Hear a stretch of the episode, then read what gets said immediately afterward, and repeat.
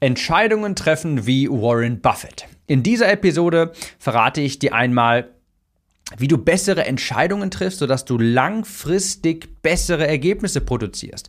Sei es mehr Reichweite generieren, den Umsatz erhöhen oder Frust im Business vorbeugen.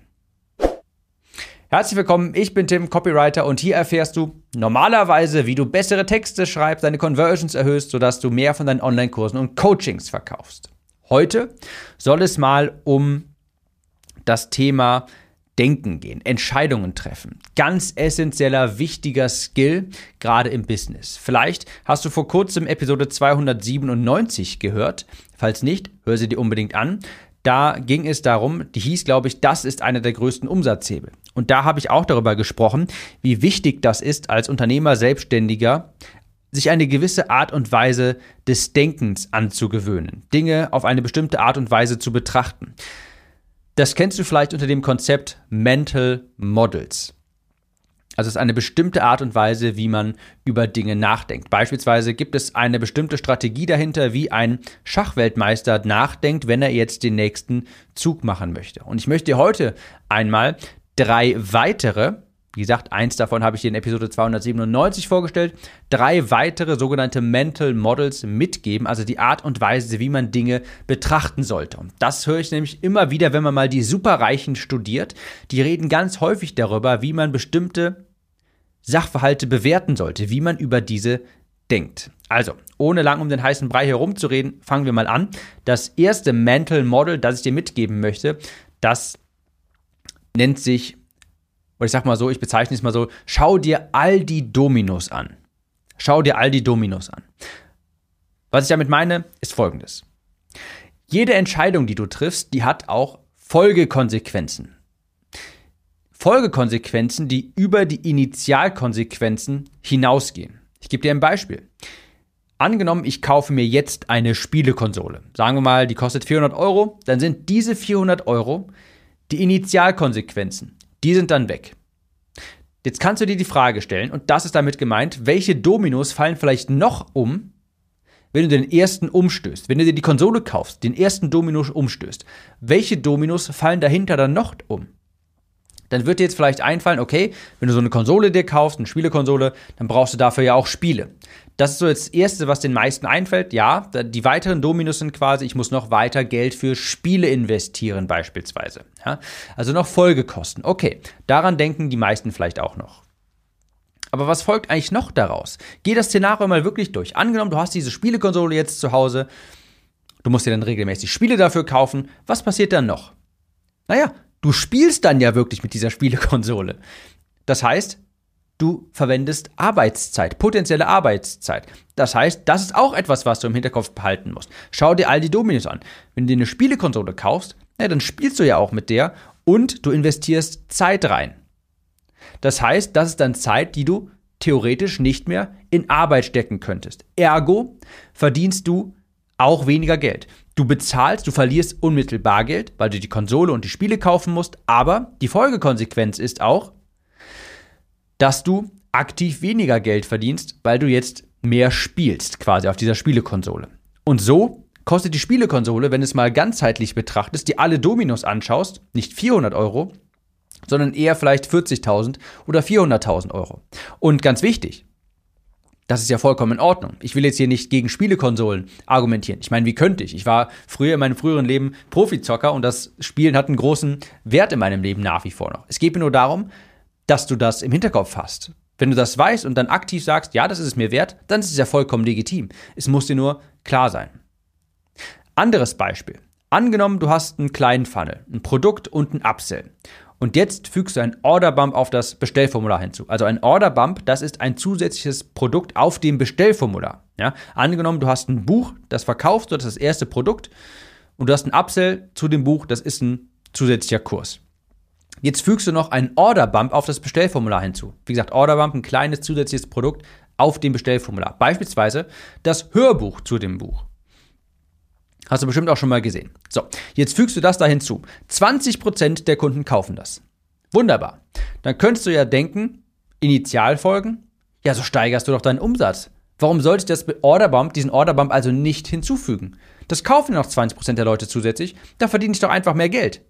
Ja, klingt erstmal logisch, aber schau dir mal all die Dominos an. Spiel das Szenario mal wirklich von Anfang bis Ende durch. Die anderen Dominos sind zum Beispiel folgende. Wenn jetzt jemand den Orderbump kauft, also das Hörbuch beispielsweise noch hinzukauft, dann gibt diese Person mehr Geld aus. Erstmal ganz gut, okay. Aber das könnte auch dazu führen, dass diese, diese Person hat jetzt mehr Geld ausgegeben. Das könnte auch dazu führen, dass sie deshalb gegebenenfalls den Upsell nicht kauft. Weil sie sich denkt, oh, jetzt habe ich schon 10 Euro für das Buch ausgegeben, 15 Euro für das Hörbuch. Diesen 49-Euro-Kurs hier, den möchte ich mir jetzt nicht noch kaufen. Könnte aber sein, dass wenn du den Orderbump nicht da hast und diese Person, dieselbe Person hat nur 10 Euro ausgegeben, weil sie das Hörbuch nicht noch dazu kaufen konnte, dass sie sich jetzt denkt, ja, den Kurs nehme ich auch noch mit. Verstehst du, worauf ich hinaus will? Also dieser Orderbump. Er könnt, es sieht erstmal so aus, dass er dir vielleicht mehr Umsatz beschert. Und unter uns, in den meisten Fällen ist das auch so, dass es sich hinten raus trotzdem lohnt. Aber du musst trotzdem im Hinterkopf behalten, das hat, initial, das hat auch Folgekonsequenzen. Dadurch werden auch andere Dominos umgestoßen.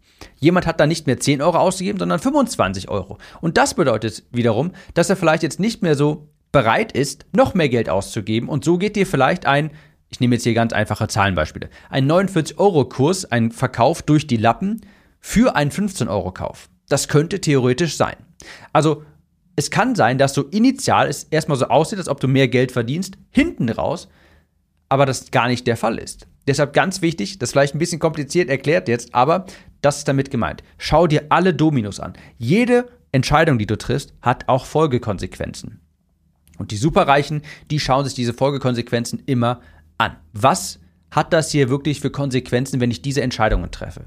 Wenn ich diese Partnerschaft jetzt eingehe? Nicht nur, also nicht auf sozialer Ebene, sondern Business-Partnerschaft beispielsweise, weil das einfacher zu also einfacher zu verdeutlichen ist. Wenn ich diese Business-Partnerschaft jetzt eingehe, was entsteht daraus wirklich eigentlich? Dann habe ich weniger Zeit für meine eigenen Projekte und in zwei Jahren bin ich vielleicht nicht da, wo ich jetzt sein könnte. Also schau dir immer all die Dominos an. Das zweite Mental Model, das finde ich auch super interessant. Und zwar finde den Sweet Spot. Oder anders ausgedrückt, suche nach optimal und nicht maximal. Optimal, nicht maximal. Ich gebe dir ein Beispiel. Krafttraining. Wenn du das meiste aus deiner Zeit rausholen möchtest, dann gehst du dreimal die Woche für 45, 60 Minuten zum Training. Warum? Naja, Muskelaufbaureiz. Du kannst bei jedem Training einen Muskelaufbaureiz setzen. Wenn du einmal die Woche gehst, dann ist dieser Reiz zu gering. Denn nach circa 48 Stunden ist der Körper so ziemlich vollständig erholt. Und dann kannst du einen erneuten Reiz setzen ja, dann ist der Körper so ziemlich maximal regeneriert. Das heißt, wenn du zweimal die Woche trainieren gehen würdest, dann wäre dein insgesamter Muskelaufbaureiz ziemlich genau doppelt so effektiv, weil der Körper hat eben einfach genug Zeit bei zweimal die Woche Training, sich vollständig zwischen den beiden Trainingseinheiten zu erholen. Ja, also kannst zweimal theoretisch, wenn du jetzt einmal trainierst, machst du das einfach nochmal drei Tage später und dann hast du doppelt so viele Muskeln aufgebaut, wie wenn du nur einmal die Woche gehen würdest. Ich denke, soweit ist das nachvollziehbar. Wenn du jetzt aber auf einmal fünfmal die Woche trainierst, dann ist das ganz anders. Dann musst du dein Training sehr viel stärker, besser planen. Du musst den Plan anpassen. Du kannst nicht einfach dasselbe Training fünfmal hintereinander machen. Und du musst das zum Beispiel so legen: Montag Oberkörper, Dienstag Unterkörper, dann vielleicht Pause, dann vielleicht Push-Pull-Legs oder sowas. Und worauf ich hinaus möchte, ist, du bist dann am, am Dienstagstraining, wenn du fünfmal die Woche trainieren gehen willst, dann musst du zum Beispiel mindestens mal einmal auf, bei zwei aufeinanderfolgenden Tagen trainieren gehen. Und der Körper wird beim zweiten Tag noch ein bisschen von dem ersten Training erschöpft sein, auch wenn du andere Muskelpartien trainierst. Das heißt, der Muskelaufbaureiz ist dann nicht mehr so effektiv wie wenn du nur zweimal die Woche trainieren gehen würdest. So, insgesamt ist der Reiz natürlich trotzdem höher, weil du viel mehr trainieren gehst. Aber worauf möchte ich jetzt hinaus? Deshalb sagte ich vorhin, suche optimal und nicht maximal. Wenn du maximal viele Muskeln aufbauen möchtest, dann ist eher vier, fünfmal die Woche zu empfehlen. Wenn du optimal Muskeln aufbauen möchtest, dann ist beispielsweise dreimal der Sweet Spot. Das ist so das perfekte Maß zwischen Erholung und Wachstumsreiz. Wachstumsreiz. Zweimal die Woche ist gegebenenfalls noch ein bisschen zu wenig. Vier bis fünfmal die Woche könnte schon zu viel sein. Da ist jedes Training dann weniger effektiv. Und bei dreimal die Woche ist jedes Training, sagen wir mal, zu 90 Prozent effektiv. Wenn du einmal die Woche gehen würdest, 100%, Prozent, zweimal die Woche 95%, Prozent, bei dreimal die Woche ist, könnte man sagen, vielleicht 85, 90 Prozent. Wenn du viermal die Woche gehst, ist jedes Training vielleicht aber nur noch 70 Prozent effektiv. In Summe immer noch maximal, also mehr, aber es ist nicht mehr optimal. Also, es ist natürlich effektiver, wenn du viermal die Woche gehst, aber der das Verhältnis von Aufwand-Ertrag wird immer schlechter. Deshalb sage ich, finde den Sweet Spot. Ja, wenn wir maximal viel aufbauen wollen, fünfmal die Woche. Aber es gibt einen Unterschied zwischen optimal und maximal. Ich gehe jetzt mal ein anderes Beispiel auch von dem Krafttraining hier weg. Das ist im Business beispielsweise auch so. Wenn du YouTube-Videos machst, wenn du Podcasts erstellst, klar. Wenn ich jeden Tag eine Episode aufnehmen würde, wäre das effektiver im Sinne von höhere Downloadzahlen. Ja? Aber diese Episoden hört dann nicht unbedingt noch jeder, weil es für sehr viele Leute einfach zu viel ist. Dann habe ich mehr Arbeit, ich habe auch mehr Ertrag, aber ich habe unverhältnismäßig mehr Arbeit für nicht mehr so viel Ertrag. Ich habe weniger Ertrag im Verhältnis zur Arbeit. Und deshalb sage ich, der Sweet Spot ist beispielsweise zwei Episoden pro Woche, vielleicht drei, obwohl das schon grenzwertig ist, zwei vielleicht, das wäre der Sweet Spot. Also ganz wichtig, suche genau diesen Sweet Spot. Wo kann ich mit der investierten Arbeit das meiste rausholen? Suche nach einem optimalen Verhältnis und nicht nach einem maximalen Verhältnis. So holst du das meiste aus deiner Zeit raus.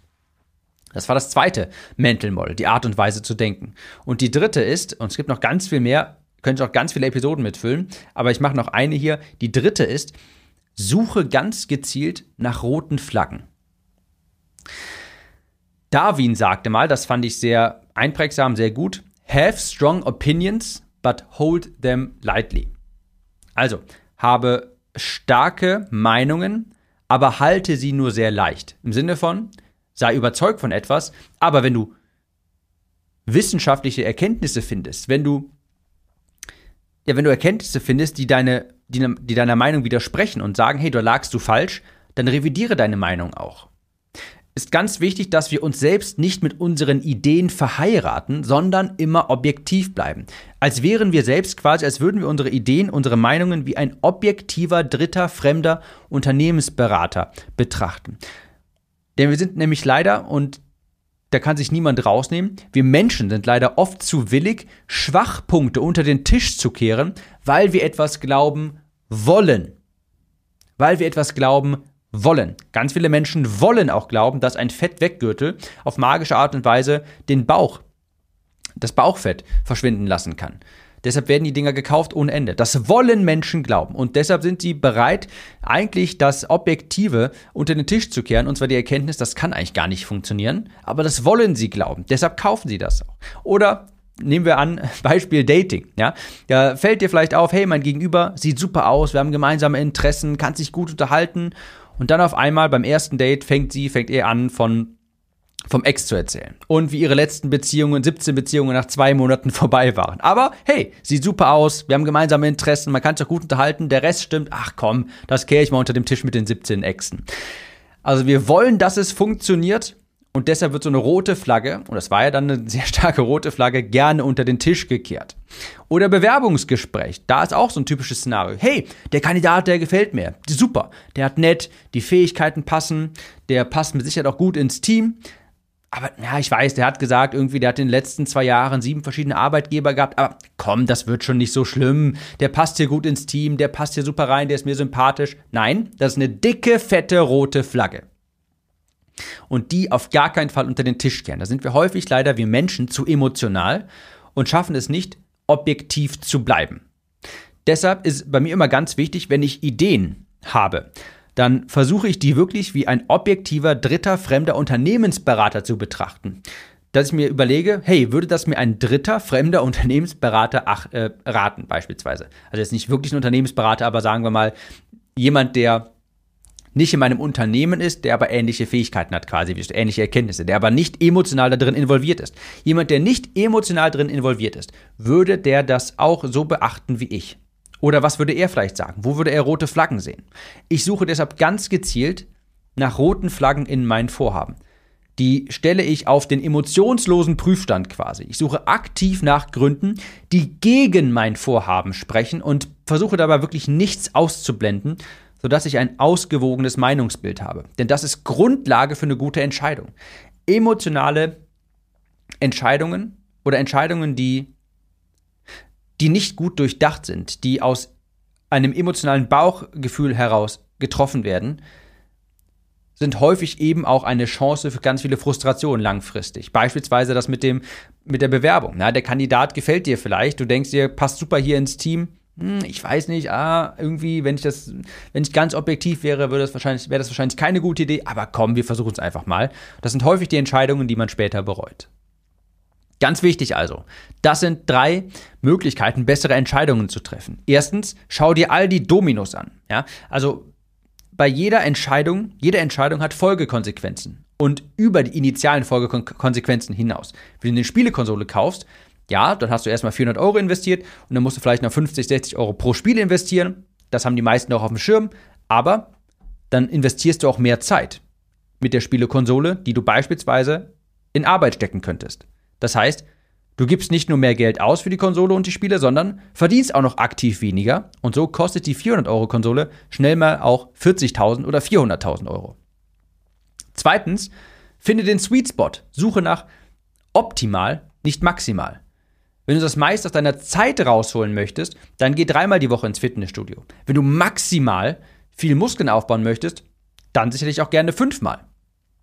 Wenn du optimal podcasten möchtest, dann veröffentliche zwei Episoden pro Woche. Wenn du maximal podcasten möchtest, dann mach das jeden Tag. Du musst dir nur bewusst sein, klar, dadurch wirst du insgesamt bessere Ergebnisse bekommen, wenn du es maximal gut machst, aber du musst verhältnismäßig viel mehr arbeiten, um einen kleiner werdenden Ertrag zu erwirtschaften. Und drittens, suche ganz aktiv nach roten Flaggen, emotionslos an die Dinge herangehen, als wärst du ein dritter, unabhängiger Unternehmensberater und suche nach roten Flaggen. Wie könnte das schiefgehen? Was könnte hier nicht funktionieren? Warum sollte ich das nicht tun? Das sind ganz wichtige Dinge, denn häufig verheiraten wir Menschen uns zu schnell mit Ideen und denken uns, das muss doch funktionieren. Das kann doch gar nicht nicht funktionieren, ist doch genial, also mache ich das jetzt auch. Immer auf den emotionslosen Prüfstand stellen. Ich finde das wahnsinnig interessant, dieses Konzept der Mental Models ist eine der wichtigsten umsatzproduzierendsten Tätigkeiten, die du tun kannst. In die Art und Weise zu investieren, quasi oder zu überlegen, wie du bessere Entscheidungen treffen kannst. Denn bessere Entscheidungen zu treffen, bringt dir langfristig bessere Resultate. Und das drücke ich jetzt hier ungewohnt bewusst schwammig aus, bessere Resultate, weil es sich eben auf alle Lebensbereiche bezieht. Bessere Partnerschaften, aber auch im Business. Mehr Umsatz, mehr Reichweite, vor allem aber auch weniger Frust. Falls du weitere solcher Mental Models haben möchtest, dann komm doch auf timnews.de, trag dich dort in den Newsletter ein, da teile ich dreimal pro Woche Insights, Learnings, Conversion Tipps, vielleicht auch mal ein Mental Model mit dir. Und ja, falls du Interesse daran hast, geh einmal auf timnews.de und sonst würde ich sagen, wir hören uns in der nächsten Episode wieder. Mach's gut und bis dahin.